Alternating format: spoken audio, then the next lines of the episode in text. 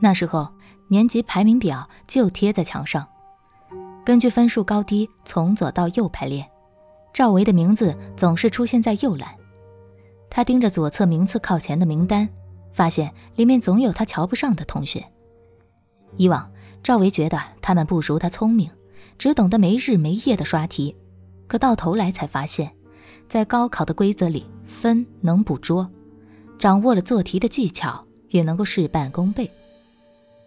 从那之后，赵维变了一个人，他不再玩游戏，专心功课学习，数学是他的短板。一百五十分的卷子，他只能拿一半分数。课上，他也常常跟不上老师讲课的节奏。卷子最后一道大题，老师一边讲，身边的同学一边点头附和，可只有他不明所以。磨刀不误砍柴工，别人刷题巩固知识点的时候，他耐着性子梳理、消化解题步骤，为的是以后遇到相似的题目举一反三。这一路发奋的过程中，赵维也变成了自己讨厌的那类学生。课间埋头做作业的人群里多了赵维，早晨跑操、食堂打饭排队的间隙，他也带上小本子边走边看。还有父母每天中午把饭送到教室门口，他用半个小时吃完，然后接着刷题。练习题逐渐占据赵维的生活。每周休息的时间逐渐缩减为半天，到后来干脆被赵维完全取消。春节的假期，赵维都要赶在早上七点到校自习。留校的人越来越多，班主任怕学生身体耗出问题，提醒他们晚上十一点前就要离开。可是赵伟每天都会留到凌晨。学校老师布置的辅导书堆成了小山。写完后，他又买了几本练习册。以往，赵伟以为班上的几个学霸都是学海里的苦行僧，可到后来才发现，每到周末，他们就抱团泡网吧玩游戏，而自己反倒成了被题海淹没的人。人与人的智力对比，在高中赛场上显得格外残酷。就这么埋头苦读了半年。赵维终于把自己训练成了做题专家，成绩也从百名开外跃到了全年级二三十名。有时太苦太累，他就把班主任安慰他们的话拿出来再安慰自己一遍。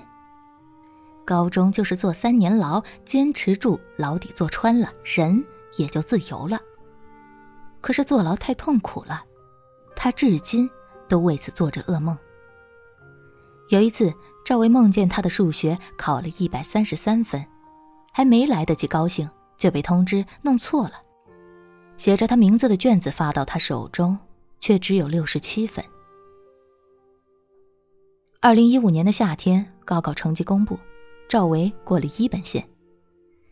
志愿填报书里的专业词汇他不甚明白，上网搜索填报技巧以后，他从所有能够得着的二幺幺高校里。选择了一所离家最远的学校。网上说这所学校最好的专业是农业种植，他稀里糊涂选了，觉得那代表着前程。于是赵维告别了小镇，临走前，他告诉自己别再回头，要去兑现老师所说的自由人生。他渴望着逃离家乡，这里的人市侩功利。为了蝇头小利，不惜违背道德的大有人在。这里的娱乐只有茶馆、齐白室，低俗又乏味。也许去了大城市，就不再是这样了。大学是完全不一样的世界。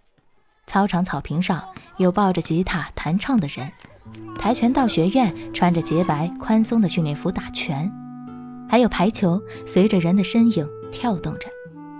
同学们聊梦想，谈艺术，没有人被困在生计里。开学不久，赵维就让家里寄来他用了两年的电脑。在此之前，他一直以为电脑是影响学习的玩物。以往，他被父母教育，上网就代表着不务正业。初中时，有一次父亲误会他上网变坏，赵维一气之下踹了两块钱直奔网吧。回家时又一锤子将电视机砸坏。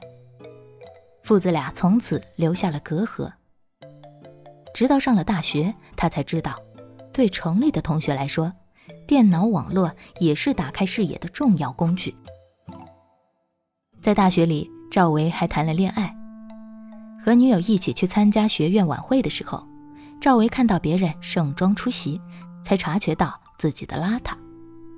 他开始关注容貌、穿着，学习穿戴技巧。从家里带来的衣物不再穿了，置办了许多新衣物。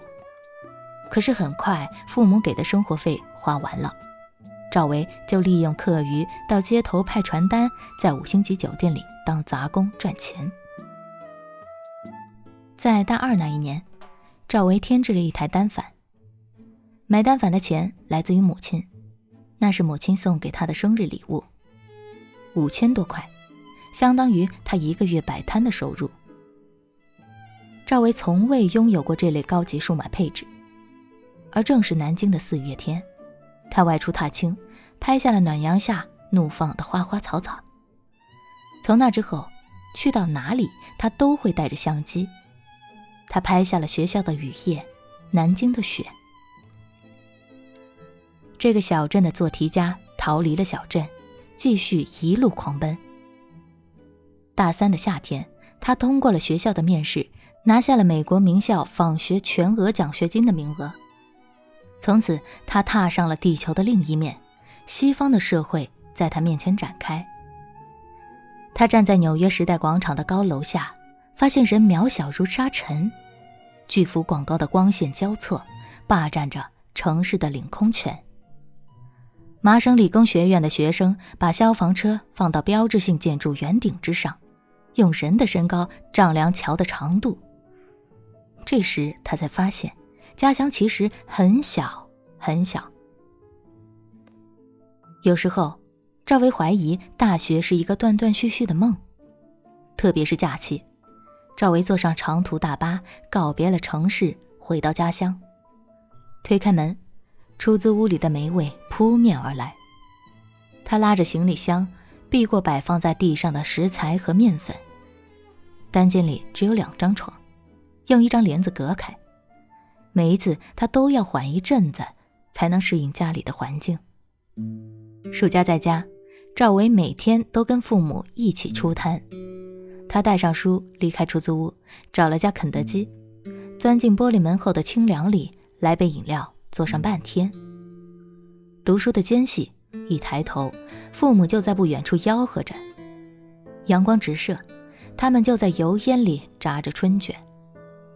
旁边的摊贩看不下去，他说：“你们在这儿晒太阳，儿子就在里边吹空调。”赵伟感到愧疚，他怀疑。考上大学后拥有的一切都是假的，而托举起他的实际上是父母的供养。赵维其实对农业种植这个专业一无所知，他只知道那是学校最好的专业。大学四年，他靠着大大小小的考试证明了自己，成为了本专业保研的有力竞争者。但是临近毕业，他开始害怕本专业读研。觉得自己很可能会在不喜欢的领域里耗费两年时间，最后还是得面临对口专业工作难找的窘境。